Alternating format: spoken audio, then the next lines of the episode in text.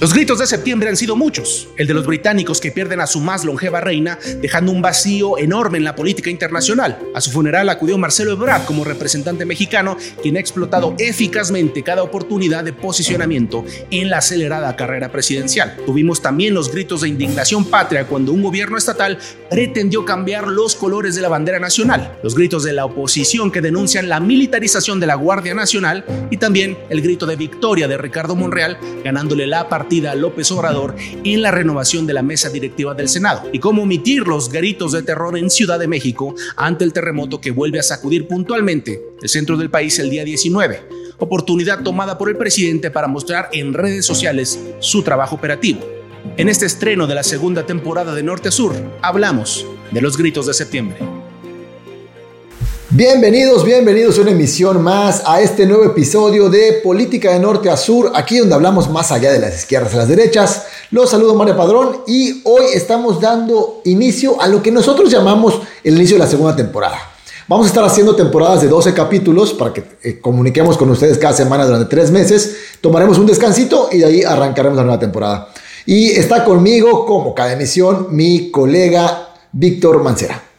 ¿Qué tal Mario? Un gran gusto estar de nuevo contigo para este arranque de esta segunda temporada, ya con las pilas recargadas después de unas vacaciones merecidas y pues listos para hablar de lo que se ha acumulado el último par de semanas, que ha sido mucho, ha sido mucho lo que ha sucedido en estos días y seguramente nos va a dar pie para hacer lo que hacemos en cada emisión, que es hablar de comunicación política, de consultoría, de estrategia y de esto que a ustedes que nos están escuchando les encanta.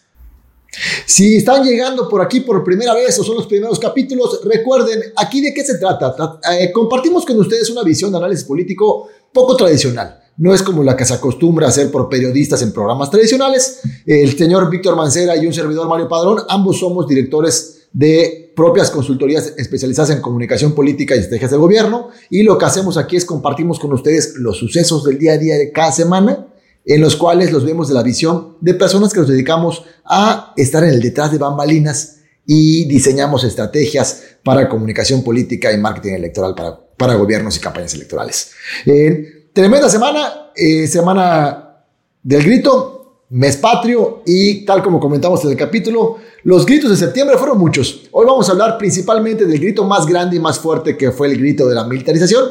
Pero antes, amigo, tuvimos varios gritos de sucesos. ¿Qué tenemos? Comenzamos que la reina, la reina Isabel fallece. Pues hubo ahí el grito de dolor de los ingleses, eh, que no, no suelen ser gente muy expresiva, pero que pues vieron la pérdida, yo creo que del último gran ícono de la pues le llamaremos política de la monarquía eh, del, Reino Unido, la reina Elizabeth II. La reina Elizabeth que al final deja un enorme vacío, eh, difícil de llenar porque estamos hablando de un personaje que inició en épocas de Churchill, Churchill le enseñó sobre política, Churchill le, dio un primer, eh, una, una primera camino para arrancar el, pues la, relación con los políticos, con los primeros ministros, y pues se convirtió en la monarca que más tiempo ha estado en el trono, más de 70 años, y pues llega Carlos a eh, suplirla. Y bueno, pues han habido una enorme cantidad de, de, homenajes y de noticias y de notas y de curiosidades al respecto. Este lunes ocurrió el funeral real y ahí nos estuvo representando Marcelo Ebrard, secretario de Relaciones Exteriores, quien fue con su esposa y que es un personaje que se ha convertido en, en las últimas semanas quizás en el político con más exposición, yo creo que de todos los presidenciables, ¿no? Si ya tenía cierta ventaja a nivel de posicionamiento, a nivel de conocimiento, yo creo que estos días le han permitido avanzar bastante en ese proceso. Y en este tema de su posicionamiento entramos en pros y en contras. Exponerse, o sea, salir a una exposición pública, claro que por simple teoría va a ayudar a posicionamiento mediático en los grupos objetivo, pero también te pone en una situación de vulnerabilidad porque cualquier pequeño error o que la opinión pública considere como un error, pues te van a caer encima. Tal y como él ha estado haciendo con una estrategia que se nota que fue diseñada para sus redes sociales, especialmente en TikTok, en la cual está hablándole a públicos muy particulares como los jóvenes, ha subido de que es fan de, de BTS, entre otras cosas. Eh, muy, muy creativa esta parte y cómo está conectando con los públicos, pero también se expone cuando sube una foto estando en... perdón, en el entierro formal de la, de la reina Isabel. Entonces ahí le cae encima toda la oleada, también tiene esas partes negativas, tiene que soportar esta parte, pero es un hecho que está teniendo una exposición grande, se ve que está diseñada, se ve que están haciéndola con estrategia, porque se nota ante ello y además me llama la atención porque platicamos en capítulos pasados como el caso de Brad versus Sheinbaum, por ejemplo, era que Brad, si bien estaba en una posición de alta exposición mediática o, y que además tenía pocos riesgos de cometer errores porque está en la secretaría en la que se encuentra. Es muy complicado, a diferencia de un poder ejecutivo, pero tenía una debilidad que él no puede estar en territorio, él no está en tierra como sí podría estar alguien que tiene, está en un cargo ejecutivo. Y cómo le está dando la vuelta con este manejo de, de, medios en sus redes sociales. Me parece muy interesante y tal vez valdría la pena que en próximos capítulos hablemos más a detalle de temas de redes digitales, redes sociales y cómo estos nuevos medios pueden ir ir formando parte de una estrategia. En la estrategia de Marcelo Ebrard hay un objetivo fundamental que es el de elevar su nivel de conocimiento, ¿no?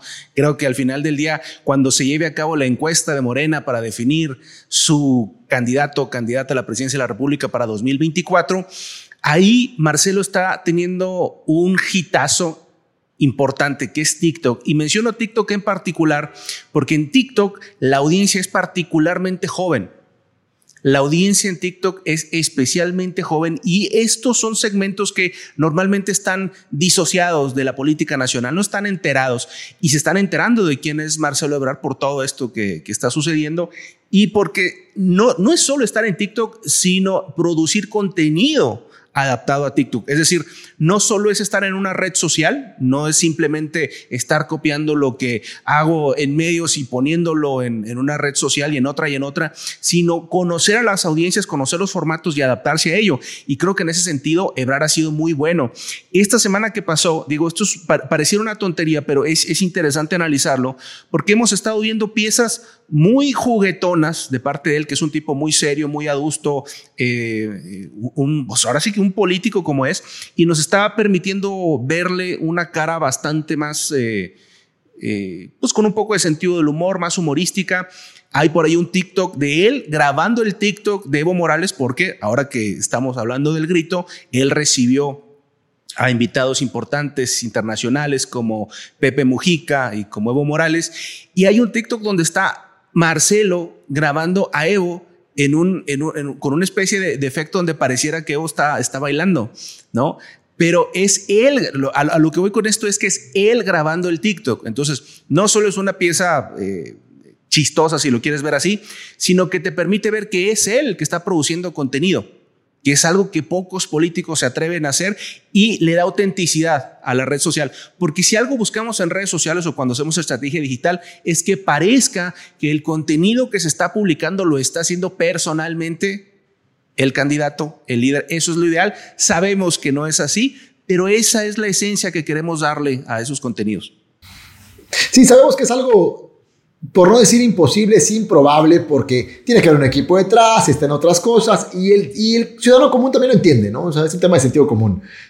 pero le da esa autenticidad que dices, ¿no? Y algo que yo considero que merece aplausos por parte del equipo de Brad, o, sea, o para el equipo de Brad, es que han logrado mantener, hacer esta transición del, de la imagen personal de Marcelo Ebrard como un político serio o formal y entrar en estas piezas, como tú lo llamas, juguetonas, pero sin que pierda esta conexión con su esencia y personalidad. O sea, sí lo convierte y comunica esta parte más agradable, sí entra en estos formatos de cómo entrar a TikTok, pero no, no, no rompe con la esencia que él tiene y han logrado ese punto, que es un punto muy fino, delicado y que es complicado para lograr encontrar ese punto de equilibrio, de poder entrar en estas partes más humanas y también divertidas, por alguna manera, o de entretenimiento, pero sin que pierda la esencia de ser un político, de ser una persona seria y de lo que está haciendo. fíjate que Marcelo... Eso, me parece muy interesante. Marcelo, Mario, puede darse ese lujo de, reírse de sí mismo o, o hacer piezas que pudieran parecer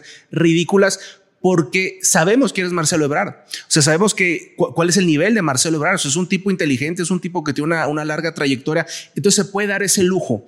Otro personaje quizás no. O sea, otro personaje sí podría parecer ridículo o, vacío o simplón porque no tiene algo que lo respalde. Si tú tienes un personaje, digamos, que tiene estatura intelectual, entonces dale la vuelta. Lo puedes mostrar en lo familiar, en lo personal, jugando, en sus pasiones, en sus gustos. Y creo que eso, como bien dices tú, lo está aprovechando muy bien el equipo de Marcelo Ebrard.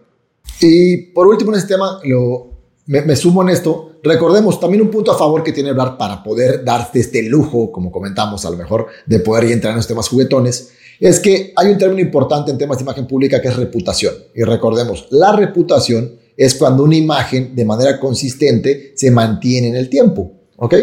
Cuando ya tiene suficiente tiempo, se genera una reputación. Él ya tiene una reputación como político. O sea, ya está en el imaginario colectivo. A lo mejor un, político que está empezando sería riesgoso entrar con este tipo de contenidos tan divertidos, porque a lo mejor se busca construir que sea un personaje serio, que sea un personaje formal en algún momento, y si entramos en temas muy de entretenimiento, podría comunicar lo contrario. Pero él ya tiene una reputación tan fuerte que ya se puede dar este lujo de hacer esto, este tipo de juegos. Eh, cierro, por ejemplo, con un caso eh, que de hecho lo platicamos en estas semanas que estuvimos eh, de, vacaciones de temporada.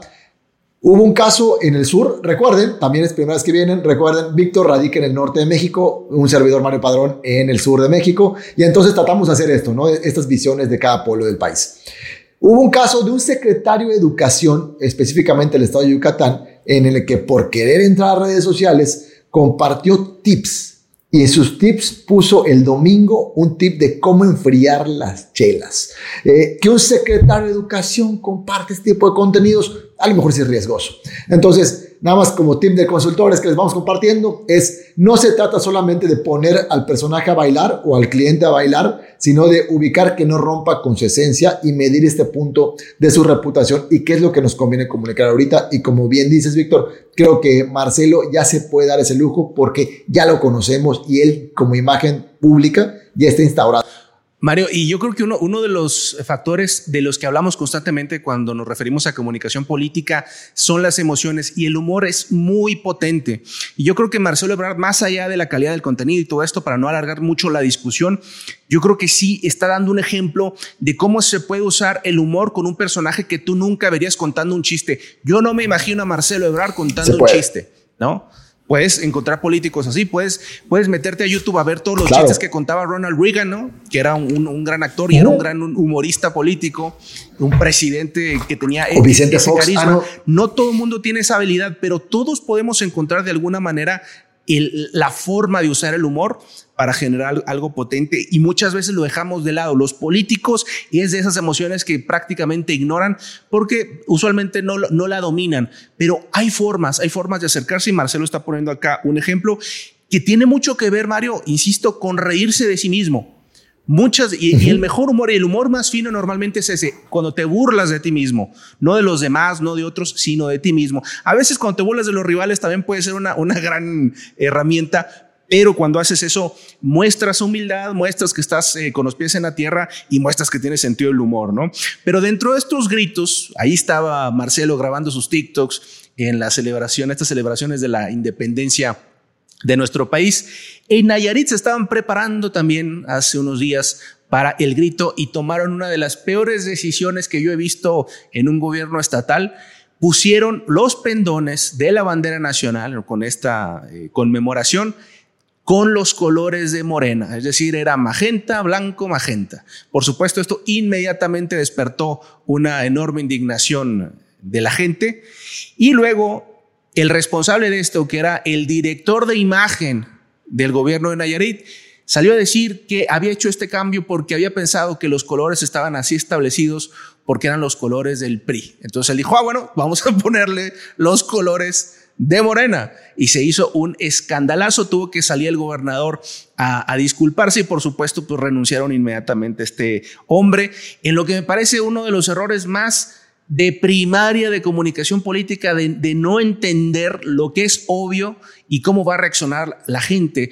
Los símbolos patrios son sagrados y hay gente que dice, ah, bueno, se puede dar un uso político y a veces lo que pudiera parecer una ocurrencia interesante en, en algún grupo, en alguna reunión eh, de, de, los equipos políticos, termina por ser eh, muy costoso y muy doloroso para un gobierno. De hecho, aquí hay varios puntos y, no solo hablan de la profesión de la consultoría política o de ejercer eh, cargos públicos con responsabilidad, sino además tendríamos que sumarnos a otro tipo de, análisis que creo que tendría que ver con, nuestra educación como ciudadanía, ¿ok? Eh, y porque sería una, una, parte de los puntos básicos. En México, a diferencia de otros países, o, a diferencia de, en otros países, en México tenemos una ley de los símbolos patrios. O sea, incluso técnicamente esto fue un delito. Así es. Se son muy técnicos, es un delito. Eh, de hecho, incluso hay un marco penal que marca cuál sería el castigo.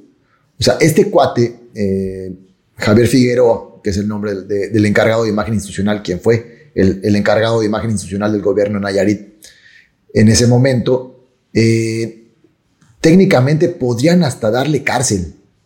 O sea, en serio. O sea, no, no, no es cosa de menos. Nos reímos, pero también habla un poquito de eso. Bueno, creo que mucho de esto, ¿no? De nuestra educación cívica como sociedad. Eh, que un, no digo que todos, pero que una persona, como tú comentas, tendría que tener cierto nivel mínimo de preparación para ejercer un cargo público sobre todo en comunicación política, eh, en el cargo de comunicación de imagen de un gobierno. Que hasta ahí el error de los pendones es un punto, pero dos, lo viene a realzar y reconfirmar con el tweet que él hace respondiendo al Grupo Milenio, que es, yo pensé que la bandera tenía los colores verde y rojo porque antes gobernaba el PRI. Y por eso ordené que le pusiera el color tinto porque ahora gobierna Morena. Discúlpenme, no fue adrede el, ultrajar nuestra bandera de México. Este es el, cito, el tuit tal cual de respuesta. Y esto habla de un tema de desconocimiento básico, ¿no? O sea, sería como saber, oye, y la, o sea, no conoces tu bandera. Pero también yo creo que te habla, te habla de, de algo, Mario, y, y, y, creo que al final del día un podcast como el que hacemos es, es precisamente, y digo, tú y yo lo, lo, lo, hacemos porque nos interesan los temas, pero porque también es una forma de abonar a la cultura de la comunicación política, porque efectivamente claro. yo creo que es de esos temas que muchos gobiernos y muchos políticos menosprecian, que les parece que es algo, uh -huh. que es un un accesorio, algo más que hay que tener, y entonces vamos a poner a cualquier persona. ¿no? Dentro de estos artículos que salieron a propósito de este caso que comentamos, resulta que varios miembros de la familia de este joven pues están dentro del gobierno, o sea, son gente que se fueron colocando ahí por favores políticos y tal, pero el asunto es, no, no solo te habla de, del personaje que tenía este cargo, sino de la falta de criterio de establecer quién puede tener la responsabilidad de claro. llevar la imagen y la comunicación de un gobierno no es cualquier persona y cada vez va haciendo los, los errores que en el pasado podrían haber pasado eh, inadvertidos, los errores que podrían uh -huh. haber sido ignorados en el pasado, hoy tienen una repercusión nacional. ¿Sí? O sea, lo que ocurre en el pueblo más perdido de Oaxaca, te lo van a saber ahí en Tijuana. ¿sí? Entonces, yo creo que parte del, del, esfuerzo que estamos haciendo consultores y profesionales de la comunicación política, pues es verdaderamente dignificar una, una, un oficio que para muchos puede estar encargado a alguien que claramente no tiene ni, el, ni, ni las credenciales ni el criterio mínimo para tomar decisiones, ¿no?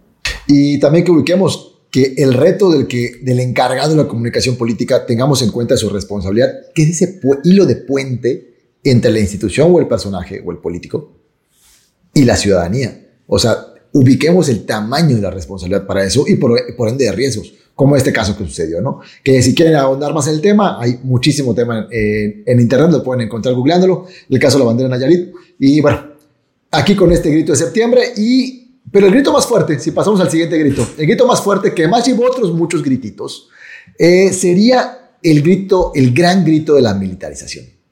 El tema que se estaba abordando en el Senado de la República, hasta el momento de la grabación de este podcast, eh, lo había mandado a comisiones de nuevo. Platiquemos de ello y todo lo que conllevo o lo que vislumbramos que pudo haber tenido detrás como estrategia política. El grito de la militarización, gran tema porque es un tema de impacto nacional, es considerado el tema de la inseguridad es considerado el, uno de los principales dolores de la ciudadanía mexicana en términos generales. Tenemos también que conllevó este posible divorcio entre la alianza Va por México, por lo menos en la parte legislativa, estrategias que hicieron los legisladores y los manejos de partido, que podemos platicar sobre ello, eh, durante el Senado. Bien, entonces, ¿Qué opinamos sobre ello? ¿Por dónde empezamos? Pues empecemos. ¿por dónde si, empezamos? Si gustas, Mario, por decir de dónde viene el grito de la militarización, por qué de pronto la oposición lo agarró como estribillo a lo largo de estos, de estos días y qué podemos aprender en términos de estrategia política y de comunicación. Lo primero que hay que decir es que en el momento en que se crea la Guardia Nacional, ya en este gobierno, el presidente había hecho un compromiso, y era un compromiso legal, de que en el año 2024 se iba a retirar al ejército, a las fuerzas Armadas de las tareas de seguridad. Se iban a salir de la calle y como él dijo en algún momento en campaña por muchos años, el ejército debe regresar a los cuarteles. Hoy dice que no, hoy dice que cambió de opinión y lo dice textualmente.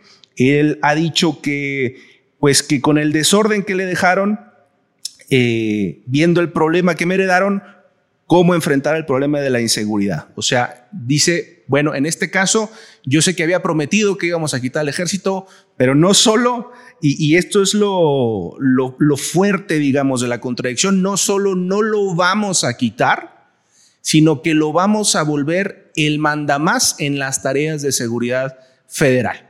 ¿Sí? Es decir, la Guardia Nacional pasa a ser parte de la Secretaría de la, de la Defensa Nacional, y todas las tareas van a ser coordinadas en lo administrativo, en lo táctico, a través de la Secretaría de la Defensa Nacional. Entonces sale inmediatamente, particularmente el PAN, a decir, a ver, esto es militarización y no lo vamos a tolerar. Hablemos primero de la narrativa. La narrativa es, el presidente de la República quiere militarizar el país. Podemos discutir o no si esto es militarización o no. A mí me parece que es evidente que hay, hay rasgos de ello. Pero ¿Es el PAN un partido que puede enarbolar esa causa? Es decir, si hay un partido identificado con la militarización a lo largo de los años, claramente es el Partido Acción Nacional. Entonces, de entrada, la narrativa para Acción Nacional no ha funcionado a partir de ello, porque ellos son los principales responsables de que poco a poco, y bueno, de manera muy drástica desde el año 2006, el ejército tenga una, un rol medular en todas las tareas de seguridad. Eso por una parte. Lo segundo que yo, que yo comentaría, Mario, es que tradicionalmente la institución del Estado mexicano, mejor vista, con mejor opinión, mejor aprobada por la población, es el ejército. Entonces, yo en mis gobiernos saco el ejército a la calle. La gente está de acuerdo en la participación del, ejército en la defensa eh, frente a grupos criminales a la defensa de la sociedad frente a grupos criminales, pero cuando viene un, un, cuando viene un presidente de otras siglas, entonces esto es militarización y es inadmisible. ¿Qué es lo que sucede? Y ya bien hablabas tú de que ahí empieza a tambalearse la alianza va por México, porque el PRI adopta otra postura. Para el PRI sí es necesario que el ejército siga en las calles unos años más. Y entonces empieza esta disputa interna entre el PRI, la cúpula del PRI y el panismo, que ha dado ya lo que pareciera pues los primeros indicios de una ruptura que podría indicarnos que en 2024 no está garantizado que tengamos un candidato PRI-PAN-PRD. Ok, vamos por partes. Yo de esto que nos comentas, que creo que es un gran contexto introductorio, y el importante, veo tres puntos. Uno, el eje de la narrativa en la cual donde entramos con incongruencias en los mensajes, tanto del lado de la 4T por parte de Andrés Manuel López Obrador, actual presidente de México, que en campaña fue uno de sus ejes principales, de sus mensajes principales de campaña, por ende un compromiso de campaña, que fue sacar, regresar a los cuarteles a los militares.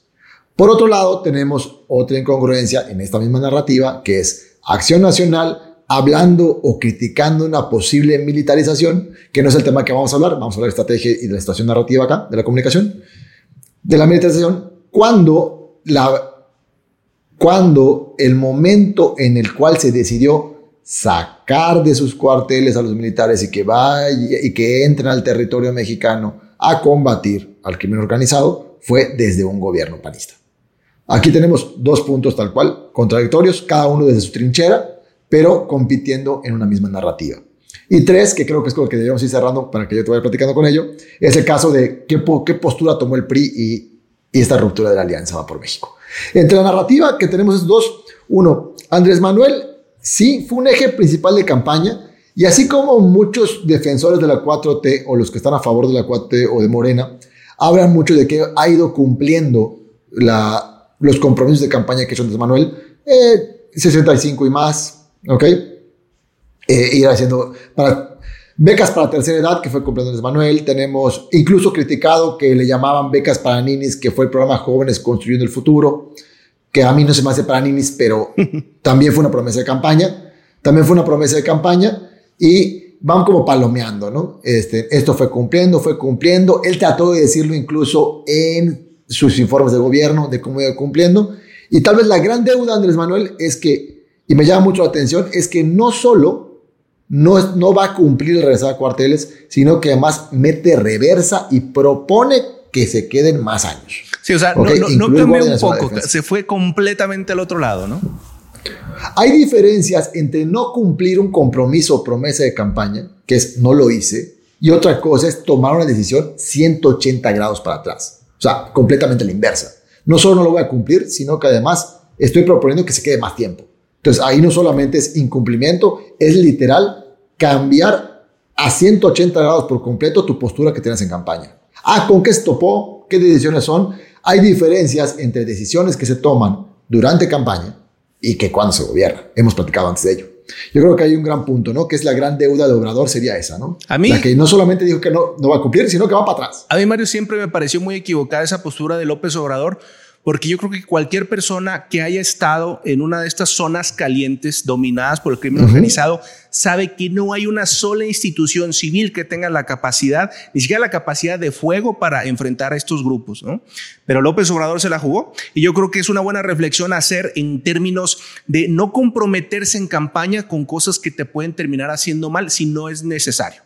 ¿No? O sea, se puede criticar la estrategia de seguridad, se puede hablar de, la violencia, se puede criticar lo que tú quieras, pero no puedes decir que vas a tomar decisiones de política pública si no tienes todos los datos en la mano para decir esta es la solución. Y esto es con lo que López Obrador se está topando. Lo hemos dicho en otras ocasiones, el peor enemigo de López Obrador usualmente es el propio López Obrador. Es decir, el López Obrador del pasado que viene a criticar al del presente. Y esto lo ha metido en un, en un serio aprieto. Pero tú, Mario, tenías por ahí datos precisamente de cuál es la postura ciudadana con respecto de la presencia del ejército de las Fuerzas Armadas en la calle. Y no estamos hablando del, como decía yo, de la, del tradicional apoyo al ejército, sino de recientemente, justo en esta controversia, ¿cuánta gente apoya, Mario, que esté el ejército en la calle o que no esté en la calle. A eso, voy conectando. Miren, en una encuesta que publica el Universal, un estudio, un estudio de opinión que publica el Universal, el cual fue hecho por la firma Buendí Márquez,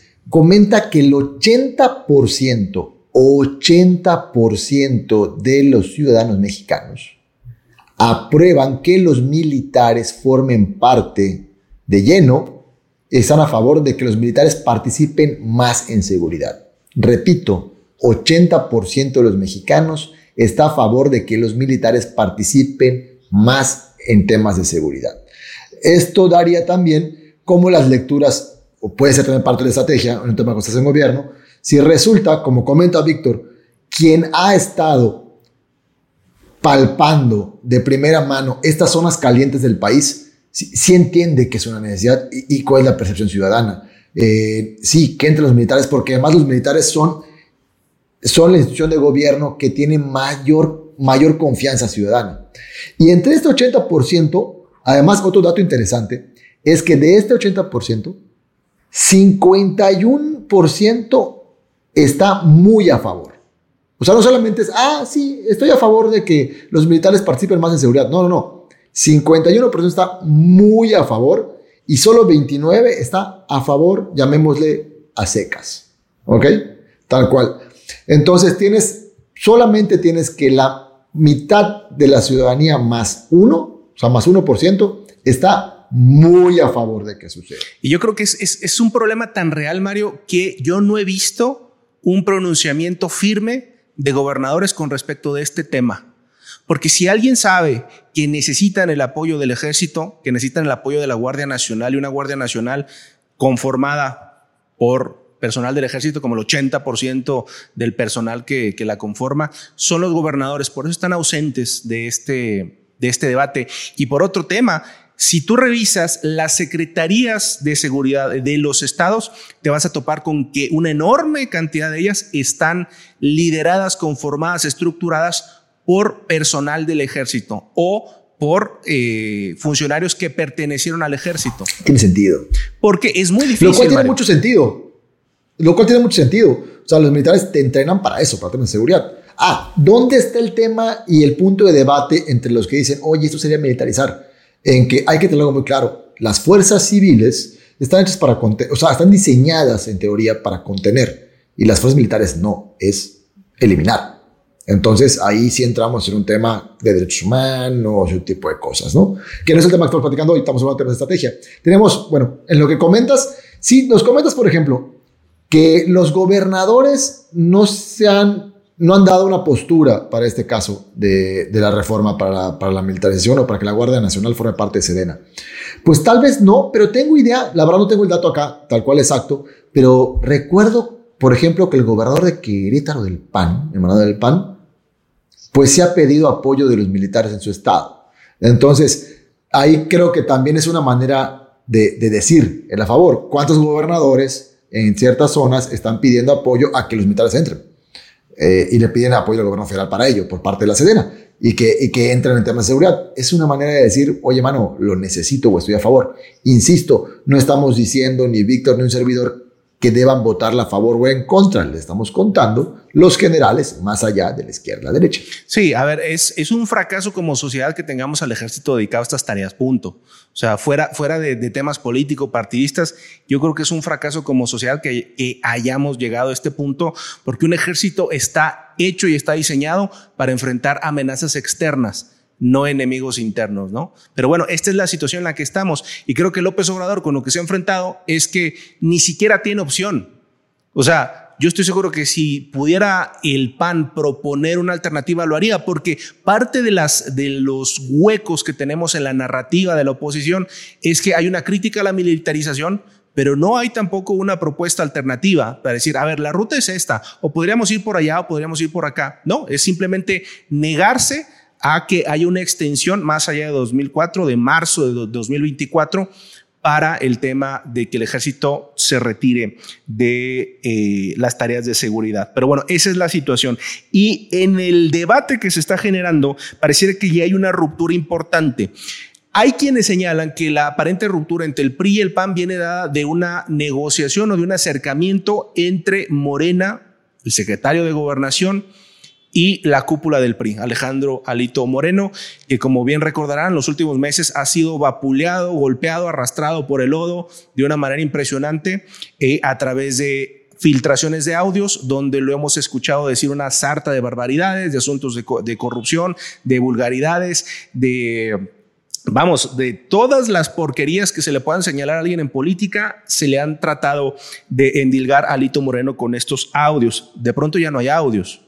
De pronto ya no hay golpeteo a Lito Moreno.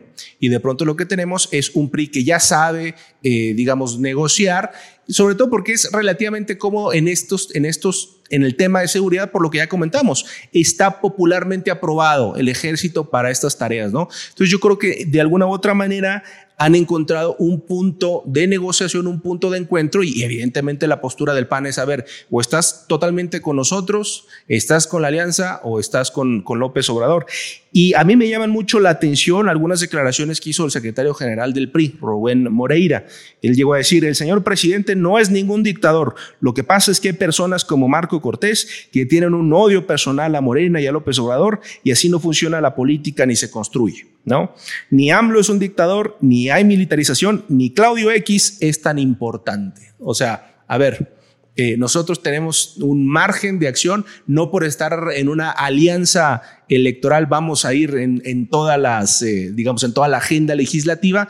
Y creo que ahí hay un distanciamiento importante en la, recientemente tomó protesta el nuevo gobernador de Durango, se encontró Alito Moreno con Marco Cortés y con el presidente del, del PRD y no se saludaron. Entonces pareciera que hay un distanciamiento que puede poner en entredicho lo que va a pasar en 2023 en la elección en Coahuila y en el caso del Estado de México y lo que va a pasar en 2024. Yo creo que ahí tenemos que entrar con varios puntos. Eh, número uno, retomar y tener con mucha claridad un punto que comentaste, Víctor.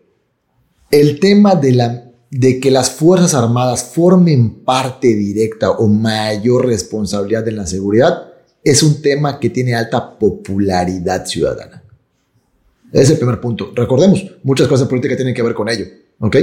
Entonces, en temas de que si está bien o no, son otros puntos que hay que analizar. Como bien comentabas, Víctor, también, y me sumo, es triste que hayamos llegado a un punto como este. Pero en ese punto en el que estamos. Y en coyunturas políticas hay que analizar la situación como está. Y sí, es altamente popular. El 80% de los ciudadanos lo aprueban, según el estudio que nos compartió el Universal.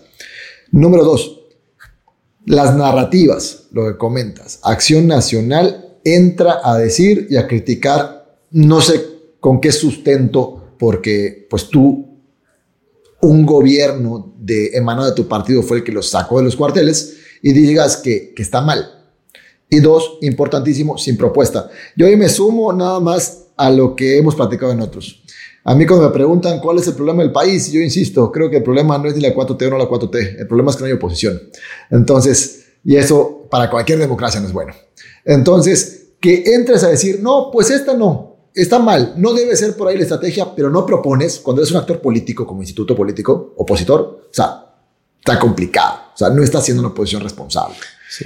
Yo creo, yo creo Mario, que, es importante y, yo creo que en esta falta de estrategia que ha demostrado Acción Nacional en Comunicación a lo largo de los últimos años o de, lo que va de la Administración Federal, hay que entender que hay un enunciado y un enunciante. A ver, el enunciado de la militarización o que se está tratando de militarizar el país, podemos darlo por válido porque hay argumentos para ello.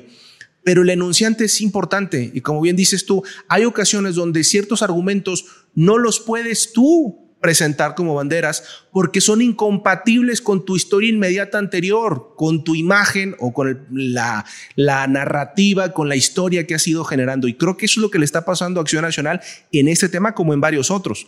Entonces, yo no sé hasta qué punto vale la pena el conflicto o vale la pena el encontronazo o qué es lo que se está esperando ganar, pero yo creo que difícilmente Acción Nacional va a obtener dividendos, incluso en el eventual caso en que la propuesta se rechace. Y sumándome a ello, por ejemplo, chequen en episodios de la temporada 1, eh, tenemos uno que hablamos de los partidos satélite y cuál es la importancia de que tengas este tipo de piezas y jugadores que puedan decir lo que quizá tú no puedes. A lo mejor la Alianza va por México, si salía el PR a decirlo, me quedaba y era un buen enunciante, ¿no? A lo mejor el discurso de la militarización como estrategia no es malo. La cosa aquí es quién lo dijo.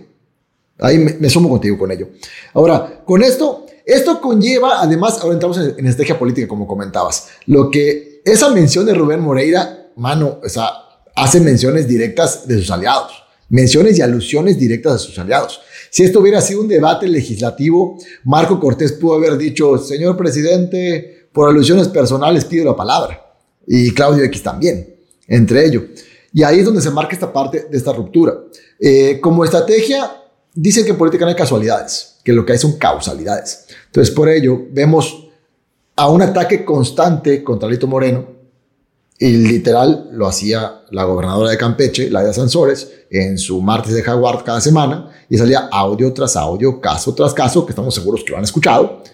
Y de repente, como comentas, deja de haber ataques, y de repente dice el PRI que ni está tan casado con el PAN, y hasta mencionan a López Obrador en su discurso por parte de Rubén Moreira. Creo que ahí nos habla de estrategias y acuerdos quizá, entre ellos, que hay que analizarlo porque recordemos, en política no todo, estrategia política y estrategia también de comunicación política, no todo tiene que ver con qué bonito es mi anuncio, cuál es mi imagen o qué divertido soy en TikTok. Hay que entender las coyunturas, los contextos y los manejas de fuerzas y de poderes políticos. Sin duda, y yo creo que en el caso del PRI, ellos están siendo muy pragmáticos. ¿No? Es decir, ¿cuál es el costo-beneficio de un caso y otro? Yo creo que el PRI eh, tiene algo de riesgo a nivel Estado de México el próximo año si no va con el PAN, porque la batalla va a ser muy dura y yo creo que si el PRI pierde el Estado de México está perdiendo prácticamente el corazón y va a volverse muy difícil, digamos, el regreso de ese fondo, de ese tocar fondo del barril, va a ser difícil volver de ello. Vamos a ver cómo se desarrollan las cosas. Claudio X González, quien es el principal promovente desde el empresariado, desde las élites de esta Alianza Va por México, se presentó en el Senado para tratar un poco de, de, hacer un llamado a que se sostenga una sola, eh, un solo bloque contra Morena y tal. No tuvo mayor eh, eco. Justamente hace dos días, precisamente un tribunal federal le acaba de dictar sentencia para que pague por ahí de 17 millones de pesos en impuestos que no ha pagado, curiosamente, hace dos días. Y así es como se va enrareciendo el ambiente en estos momentos. Pero yo quisiera que no acabáramos esta discusión, Mario, sin hablar del el otro grito y la otra guerra que se dio al mismo tiempo de esta, que es el cambio de la presidencia del Senado.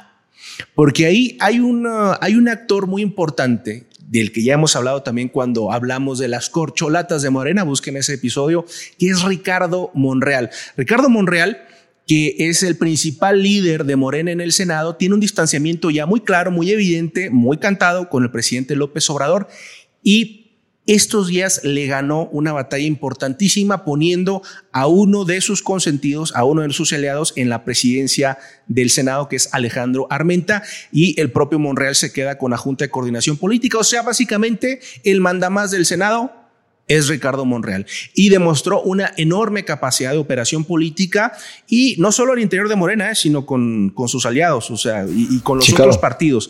O sea, es un interlocutor distinto y llamó tanto la atención esta, e, e, este manotazo que da Ricardo Monreal, que incluso senadores de oposición salieron a decir que estaban un poco preocupados porque al tener a un monrealista en la presidencia del Senado se cerraba hasta cierto punto la relación o la interlocución con el presidente de la República. Así se están dando las cosas en el Senado. Y hace unos días, hace varios días, Monreal había dicho que no habían los números para pasar la propuesta del presidente con respecto de la militarización, como diría el PAN, o del de nuevo ordenamiento jurídico de la Guardia Nacional, como podrían decir los morenistas. Pero esa es la situación en la que nos estamos encontrando y en este momento, como bien comentabas tú, la propuesta está guardadita en la, en la congeladora un momento ahí en comisiones a la espera de lo que pareciera ser un par de votos de diferencia. El presidente ya salió a decir que parece, le habían informado que solo había un voto faltante para lograr la, aprobación. Pero él dice, no, pues de todos modos yo voy a seguir perseverando, así que que la voten. Vamos a ver qué sucede. Que al final, no sé si lo está haciendo también como una especie de prueba al propio Monreal de decir, a ver, demuéstranos que sabes hacer la chamba legislativa. Ahí podemos entrar también en estrategias legislativas. Ya hablamos de la importancia de la comunicación política, de lo que tiene que ver con la popularidad y cómo una reforma de este tipo cómo va conectándose hasta el punto legislativo. ¿Ok? Entre ello, yo algo que muy importante, uno, entender el contexto que nos compartes, como el caso del, del monrealismo en el Senado. ¿Ok? Y dos, ir vislumbrando también, ya sea que ustedes estén interesados en comunicación política, en la política en general, o son ciudadanos y simplemente aquí les vamos compartiendo lo que puede pasar detrás en lo que vislumbramos como estrategias. Es, por ejemplo, lo siguiente. Los diputados federales mandan la iniciativa a, al Senado. Eso llega el lunes. El lunes llega la iniciativa al Senado. En ese momento, según los cálculos, era que a la 4T o a Morena, con sus aliados, le faltaban 10 votos para que se apruebe. Porque no se puede aprobar por mayoría simple, que sí la tienen, pero necesitan mayoría calificada. Entonces, que son las tres cuartas partes. Entonces, ahí, eso fue el lunes, faltaban 10 votos. El martes sale la noticia a nivel nacional y sobre todo pega en la parte sur, del país, específicamente en Yucatán, que el senador Raúl Paz Alonso, senador por, el, por Acción Nacional, se pasa a Morena y lo recibe en un video público Mario Delgado. Entonces, ya el martes faltaban nueve. Ya no eran diez votos, ya faltaban nueve. Raúl Paz Alonso es un personaje característico en Yucatán con ciertas particularidades del panismo, entre los cuales, por ejemplo, él fue diputado federal, él fue eh, fue presidente estatal del PAN en el estado de Yucatán y uno de sus puntos más endebles es que él estuvo en la fiesta en aquella de Ánimo Montana, en los diputados federales del PAN, de Acción Nacional. Esa fue como se acabó. Era el candidato natural en ese momento para el 2015 para ser alcalde. Tienes que recordar, tienes que recordar a la gente ese caso que fue de, esos, de, esas manchas que no se quitan con, con cloro. Ok, diputados federales en la época por ahí del 2015, 2014, por allá, si no me equivoco, fue la legislatura de 2012 a 2015, eh, que eran encabezados principalmente por el diputado Villarreal y hay otro, ¿qué fue? Este, tenemos, bueno, tenemos el diputado Villarreal, eh, que personajes nacionales entre ellos, y bueno, hubo un día en el que decidieron hacer una fiesta los diputados federales de Acción Nacional, en, la, en los cuales, pues digamos que invitaron a personas de la vida galante eh, entre ellos y se filtró un video en el que uno grita, está bailando eh, la señorita y, y, una compañera le grita, ánimo Montana, este, se llamaba Montana el personaje, y bueno, el diputado Raúl Paz era, es sabido que era muy amigo de ellos y estaba en esa fiesta y aparecen en el video, ¿no? Ya, a, nivel local, los políticos de Yucatán, me está acordando de Pancho Cachondo, pero bueno, no, no nos desviemos del tema. Sí, claro. Entre ellos, un gusto particular en el sur, a lo mejor es el calor o la cercanía con el Caribe, pero sea cultural. Pero bueno, entre ellos tenemos que el segundo senador, él es senador y es senador por primera minoría. Recordemos que en términos legales, por llamarlo de alguna manera, en el Senado no hay pluris en este caso. Eh, hay quienes ganan. Cada estado, cada estado tiene representación de tres senadores. ¿Ok? Tenemos tres senadores. Cuando votamos por el Senado, votamos por una fórmula de dos. El partido que gana mete dos senadores y el que queda en segundo lugar mete el que se llama Fórmula 1, mete uno. Entonces tenemos tres representantes. Un detalle particular es que para el 2020-21, en el caso específico de Yucatán, en el caso sur, tenemos tres senadores, ganó el PRI, dos senadores del PRI y uno del PAN, que fue Raúl Paz. Hace tres años, en el 2020-2021, Verónica Camino, quien fue por la alianza PRI-Verde, rompe con el PRI y se vuelve parte de la bancada de Morena. Y fue candidata a la alcaldía de Mérida. Hace unos días, un día después de que entre esta propuesta al Senado de la Guardia Nacional, el senador Raúl Paz por el PAN rompe con su bancada y se vuelve parte de Morena. Entonces, técnicamente, el caso particular de Yucatán, tenemos que dos de tres senadores ya son parte de Morena cuando no ganaron. ¿Ok? Pero ya forman parte de. Ahí hay mensajes y simbolismos. Forma Raúl Paz, entra para acá. ¿Y qué va pasando? Una estrategia legislativa que, lo voy a decir abiertamente, sí, lo han externado los grupos de oposición, de oposición a la 4T o a, Morena, han externado que están preocupados porque están comprando voluntades o quebrando, etcétera, ¿no? En política un, un término que se llama quiebres es ver o cómo lo convences, cómo negocias o sí, ¿Cómo vas haciendo que ese que formaba parte de otro equipo forme parte del tuyo o vote a favor de tu propuesta? Y un caso como este fue el caso de Raúl Paz, que fue muy evidente. Y dos, una estrategia legislativa es que hasta el, hasta el día de ayer, cuando le iban a votar, ayer miércoles, si la votaban, entonces termina el tema. Entonces, como el bloque de Morena tiene mayoría simple, no podía aprobarla por completo, pero sí pudo mandarla a comisiones. ¿Esto para qué es? Para ganar tiempo. La regresamos a comisiones, sigue el tema vigente una semanita más, porque el próximo martes la votarán. Ok, eso, ah, hasta aquí nos quedamos. Entonces, por estrategia a veces te conviene que hagas que el tiempo se alargue para que puedas seguir haciendo cabildeos. Y aparentemente es la estrategia que está haciendo Morena ahorita, la metió para ganar tiempo e incluso personajes y personalidades políticos de los grupos de oposición, del PAN principalmente, estaban, y de MC, estaban declarando que lo que quería Morena era ganar tiempo para que quieran quebrar voluntades, que en otros países, por otros términos, se le llamaría cabildear.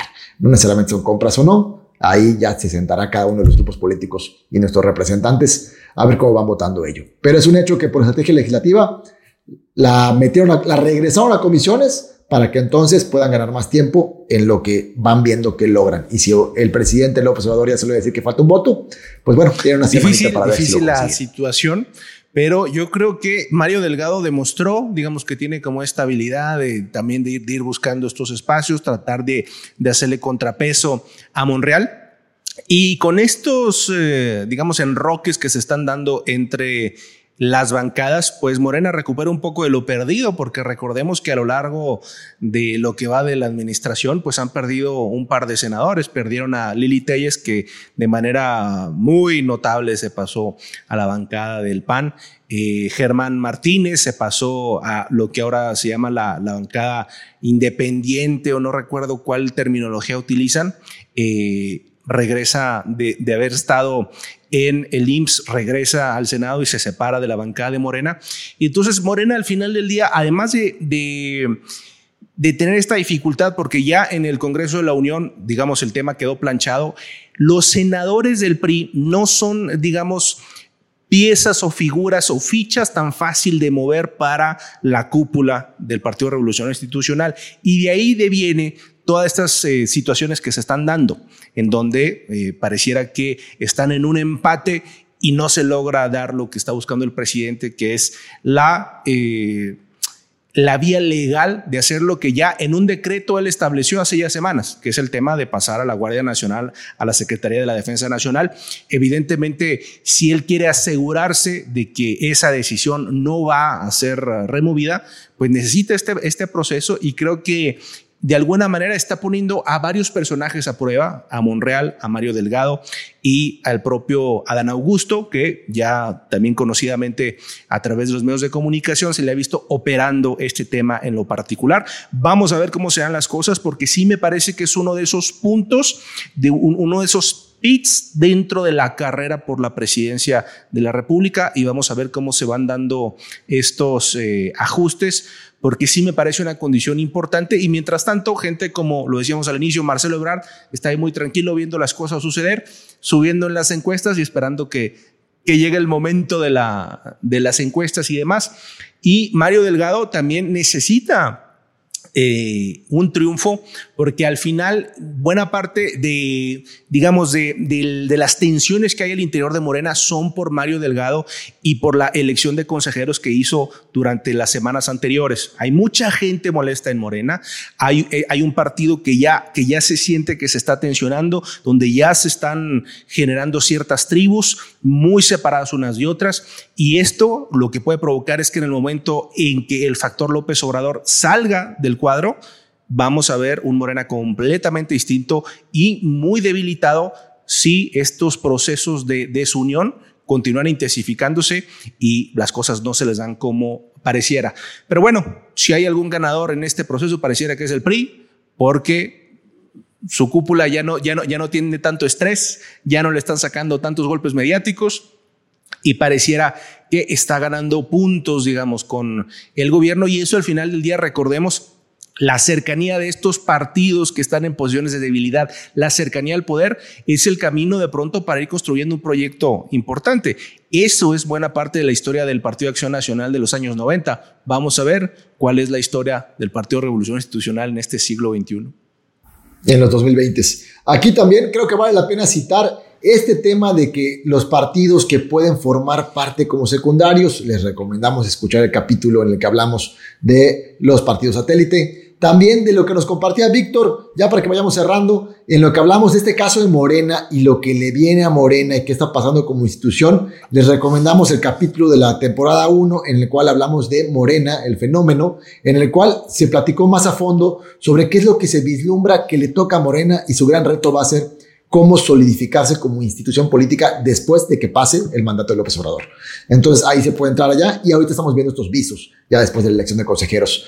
Bueno, amigo, pues yo creo que hasta aquí los gritos de septiembre, que fueron varios y el más importante quizá es este grito de la militarización y que esta batalla legislativa y política sigue y continúa unos días más. Vamos a ver cómo cierra, pero que recordemos que bueno, estuvo, estuvo el grito que dieron el 19 de septiembre los chilangos cuando les volvió a caer un temblor justamente en, esa fecha y vimos a, López Obrador ahí haciendo algo que usualmente en comunicación no había hecho, que es el tema de demostrarnos las llamadas de cómo coordina acciones con el, eh, el almirante de la, de la Marina, con el secretario de la Defensa Nacional y demás, un poquito para dar a entender que él está presente, que él está eh, consciente de lo que está pasando en Jalisco, en Michoacán, en la Ciudad de México y tal un detalle nada más de, comunicación. Estamos contentos acá en de norte a sur de que no haya dejado eh, víctimas mortales eh, como otros eh, terremotos que hemos vivido en esta misma fecha. me parece que hasta el momento se reportó nada más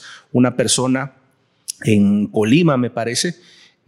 pero bueno, son de esas eh, cuestiones, yo creo que para la, para la memoria, porque no solo eh, asusta a la gente, sino que de pronto pareciera que se alinean cosas que son tan improbables como esta, y a veces así sucede en política, las cosas más improbables a veces suceden cuando las condiciones están dadas. Iba un abrazo a todos los amigos capitalinos que vivieron esto. En lo personal, yo estuve ahí para el 2017 y me tocó vivirlo junto con ustedes. Y bien, sé lo complicado que esta situación que haya pasado. Un abrazo y fuerza.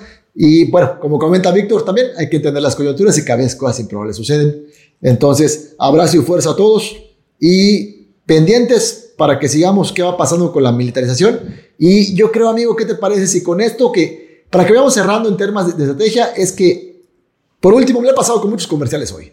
Pero esta situación, algo que es un hecho para el mapa y el tablero político del país, es que aparentemente esta situación del Senado y, la votación de la Guardia Nacional está generando el divorcio de la alianza, o por lo menos ya no tal cual.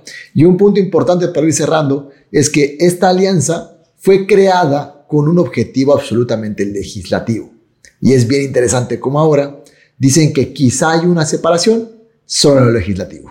¿Qué te parece si para futuros capítulos o el próximo capítulo ya entramos más a fondo con aquella que hablamos de Alianza por México y ahorita esta aparente ruptura o divorcio de este matrimonio. A lo mejor no sé qué tanto iba a funcionar, pero como, va pasando y hablemos de qué puede conllevar esta ruptura legislativa en la Alianza por México. O podemos hablar del primor, como ya le llaman ahí en el PAN a esta alianza entre el PRI y Morena, que digo, sin entrar en estos eh, en este lanzar metralla política partidista, yo creo que al final las fuerzas políticas están para negociar, están para hacer alianzas, para, para criticarse, para oponerse, para sumarse. Y yo creo que una postura donde simplemente nos vamos a ir así todo el tiempo no le abona al país. Con esto no estoy diciendo que un, un partido u otro está haciendo lo correcto, pero creo que en cierto sentido el PRI, pues de pronto en la posición de debilidad son vulnerables y a veces tienen que ceder, ¿no? Ese es uno de los puntos de, del tema político que a veces hay que abordar. Cuando tú tienes mucho, mucha historia que te puede perseguir, tú te vuelves vulnerable y a veces tienes que hacer, eh, tienes que actuar en política de maneras que son muy costosas, ¿no? Vamos a ver cómo se desarrolla esta situación, pero lo que sí estamos viendo es un partido Morena que ya no está, digamos, no tiene la fuerza que tenía al inicio del gobierno, pero que está encontrando otras rutas para lograr sus objetivos. Vamos a ver ya, yo creo que en la siguiente edición ya vamos a tener una determinación sobre el tema de la reforma sobre la Guardia Nacional y ya platicaremos de ello para ver cómo quedan los encuadres políticos, cómo quedan el balance de, la numeralia electoral y sobre todo de quién se lleva más puntos en esta disputa. Y sí, sería el, posible divorcio y este quizá nuevo noviazgo, ¿no? Entre PAMPRI y Primor. Bueno, ok, así quedamos y les mandamos un abrazo. Recuerden, a mí me encuentran como Mario.padrón en Instagram, es la cuenta personal. Soy director general del Grupo Estratega, consultoría especializada en marketing político y comunicación estratégica. Nos encuentran en grupoestratega.com. También nos pueden ver en Facebook también y en Twitter, también personal como Mario Padrón. Y bueno, Víctor, mi compañero Víctor Mancera, desde el norte del país, Coméntanos dónde les pueden seguir, sobre todo además que yo soy fan de tu TikTok, arroba consultor político. Bueno, así efectivamente en TikTok me pueden buscar como consultor político. Ahí en un minutito trato de resumirles algunos de los conceptos con los que aquí hablamos, que aquí compartimos, pues para tratar de simplificar ideas complejas. Y los invitamos también a seguirnos en Facebook y en Instagram como Mancer Estrategia y Comunicación Política, donde con gusto también podemos estar platicando de esto que nos apasiona, que es la comunicación política, que es la consultoría y por supuesto para recibir también sus comentarios a partir de lo que han escuchado en esta edición número 13 de Norte Sur. Ay, por último, recuerden, ya abrimos todos los canales de comunicación de Norte a Sur, así nos encuentran como Política de Norte a Sur, Facebook, TikTok, Instagram, etcétera, etcétera, etcétera. Bien, eh, eh, y también recuerden, el podcast ya está en Spotify, Apple Music, denos seguir. Eh, pero Apple Podcast, también estamos en Google Podcast, en, todas, pues en podcast estamos en todas, parejo, parejo, parejo, hasta en YouTube. Y les mandamos un abrazo y recuerden, esto es Política Norte a Sur, donde hablamos más allá de las izquierdas y las derechas.